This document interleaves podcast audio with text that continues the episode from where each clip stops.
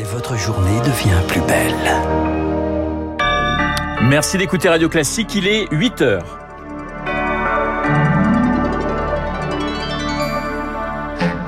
La matinale de Radio Classique avec Renaud Blanc.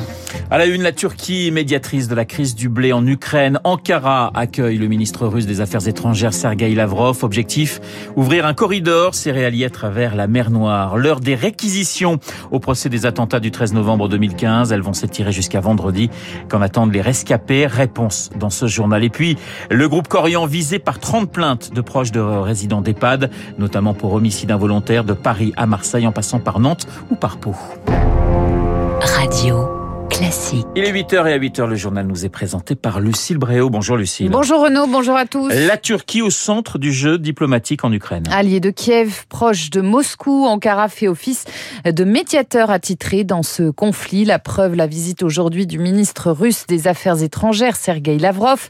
Il vient discuter de la création de couloirs maritimes sécurisés par la mer Noire pour l'exportation des céréales bloquées dans les ports ukrainiens dans cette crise du blé. Surtout, la Turquie se pose en médiatrice, Eric Kioch. D'un côté, la Turquie vend des drones à Kiev. De l'autre, elle refuse l'adhésion de la Finlande et de la Suède à l'OTAN, dont elle est membre, faisant le jeu de Moscou. Une position d'équilibriste qui la rend indispensable dans le dialogue avec le Kremlin, explique Florent Parmentier, politologue à Sciences Po. Il y a des relations spéciales entre Recep Tayyip Erdogan et Vladimir Poutine. Quand bien même euh, Russes et Turcs ont des intérêts différents, les deux pays ont su coopérer. De ce point de vue-là, on peut penser que la Turquie a une partie de la solution. Kiev et Ankara se seraient entendus sur les modalités d'un corridor céréalier sous super vision de la marine turque pour éloigner toute suspicion de livraison d'armes vers l'Ukraine, une des craintes de la Russie. Mais Moscou pourrait demander plus. La Russie serait dans sa capacité de négocier que si elle ouvre le jeu, eh bien un certain nombre de sanctions doivent être abandonnées du côté des Européens, des Américains. Et même si accord il y a, la mer Noire est truffée de mines, il faudra d'abord sécuriser ce corridor, prévient Père de Jong, spécialiste militaire à l'Institut Témis. On peut créer un couloir, les bateaux des mineurs savent identifier des mines et savent les détruire au fur et à mesure. Mais en même temps, tout ce qui est minage va retarder l'ouverture de ce chenal économique. En cas de désaccord, le président Zelensky a déjà prévenu à l'automne, ce seront 75 millions de tonnes de blé bloquées en Ukraine et autant qui manqueront pour nourrir les pays d'Afrique et du Moyen-Orient qui pour certains sont au bord de la famine. La guerre en Ukraine qui marque une rupture historique sur les matières premières, des céréales au carburant. En France,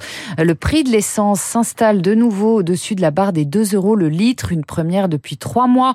Pour Philippe Chalmin, co-auteur du 36e rapport Cyclope, le conflit Nous avons, et ça a commencé dès 2021, une crise logistique qui est fondamentale dans la gestion de toutes les chaînes de valeur, une crise énergétique et climatique en un moment de transition énergétique et écologique, une crise agricole, crise sur les marchés des matières premières industrielles. Alors que nous sommes quasiment au degré zéro de la gouvernance mondiale, nous voyons se reformer des blocs, des fractures, et finalement les marchés ne font que refléter ces tensions profondes. Philippe Chalmin, co-auteur du 36e rapport Cyclope sur les matières premières, invité de François Geffrier ce matin sur Radio Classique, un entretien à retrouver en longueur sur notre site radioclassique.fr et en podcast. Pratiquement 8h04 sur Radio Classique. Lucille, le pouvoir d'achat au cœur de la campagne des législatives. Le premier tour, vous le savez, c'est dimanche. La NUP, l'Alliance de gauche, présentait hier le chiffrage de son programme. Jean-Luc Mélenchon en tête, SMIC à 1500 euros, blocage des prix sur les produits de première nécessité, retraite à 60 ans.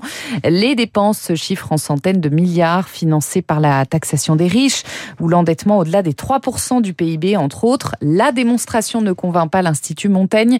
Lisa Thomas Darbois est chargée d'études au Cercle de réflexion libérale. Elle juge ce programme irréaliste. Le volet économique de leur programme prend en compte uniquement les bons aspects des mesures sans regarder de manière concrète le financement de ces mesures et surtout le coût de mise en œuvre.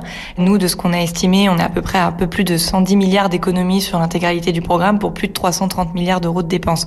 Bloquer les prix des produits de première nécessité, on estime à un coût à peu près de 20 milliards d'euros par an. C'est quelque chose qui nous semble pas viable, c'est-à-dire que c'est un peu déconnecté de l'économie de marché dans laquelle nous vivons.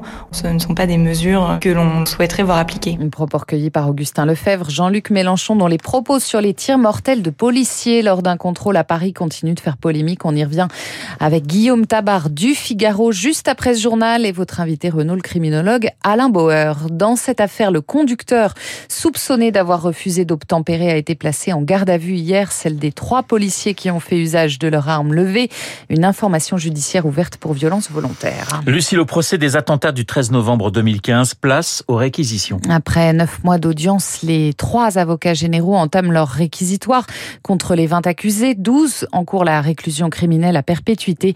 Philippe Duperron préside l'association de victimes 13, 11, 15. Il redoute que les petites mains échappent à une peine sévère. Certains des accusés, ceux qui ont accompagné, ceux qui ont raccompagné euh, Abdeslam, comment euh, cela sera-t-il perçu? Quelles peines vont être requises à la rencontre? Ce que nous attendons, c'est un réquisitoire qui soit en lien direct avec les vérités qui ont pu apparaître au cours de ces débats. Nul doute que l'accusation ne se laissera probablement pas impressionner par les arguments ou euh, certaines déclarations des accusés recueilli par Elodie Villefrit et le verdict, ce sera le 29 juin. Après Orpea, le groupe Corian mis en cause. 30 plaintes de familles ont été déposées contre le gestionnaire privé de maisons de retraite numéro 1 en France pour mise en danger de la vie d'autrui et homicide involontaire. Information du Parisien, les proches de victimes dénoncent des actes de maltraitance à Mignard. Et les témoignages sont accablants. Il y a tout d'abord celui des proches d'un ancien menuisier de 88 ans placé dans un établissement de La Rochelle. L'une de ses filles assure qu'on le rudoyait sans cesse et que le personnel ne prenait même pas la peine de lui mettre correctement son dentier, ni de changer ses protections intimes. Le fils d'un résident d'un établissement des Yvelines explique lui que son père, en perte d'autonomie, n'était jamais douché, mais lavait uniquement aux gants et qu'il se jetait littéralement sur les verres d'eau proposés par ses enfants lors des visites, tant il était déshydraté. Des violences physiques et psychologiques dénoncées par ses familles dans deux juridictions, mais aussi dans celles de Bobigny, Nantes, Niort, Pau et Marseille. D'autres plaintes seraient en cours d'enregistrement. La direction de Corian, contactée par le Parisien, assure ne pas être au courant et rappelle qu'à chaque fois qu'un dysfonctionnement est signalé dans ces établissements, les autorités de tutelle, voire le procureur de la République, sont directement informées. Les précisions d'Anne Mignard. En bref, 66 cas de variole du singe confirmés en France. Près de la moitié ont voyagé à l'étranger avant le début des symptômes. Une personne seulement a été hospitalisée mais ne l'est plus aujourd'hui.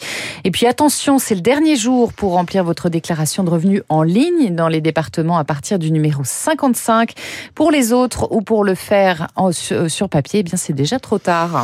Merci euh, Lucille, on vous retrouve à 9h pour un prochain point d'actualité. Vous avez fait votre déclaration d'impôt ou tout va bien? Absolument, en ligne. Eh bien c'est magnifique, c'est parfait. Dans un instant, eh bien nous allons retrouver Guillaume Tabar pour euh, son édito politique et puis mon invité, le professeur de criminologie Alain Boer.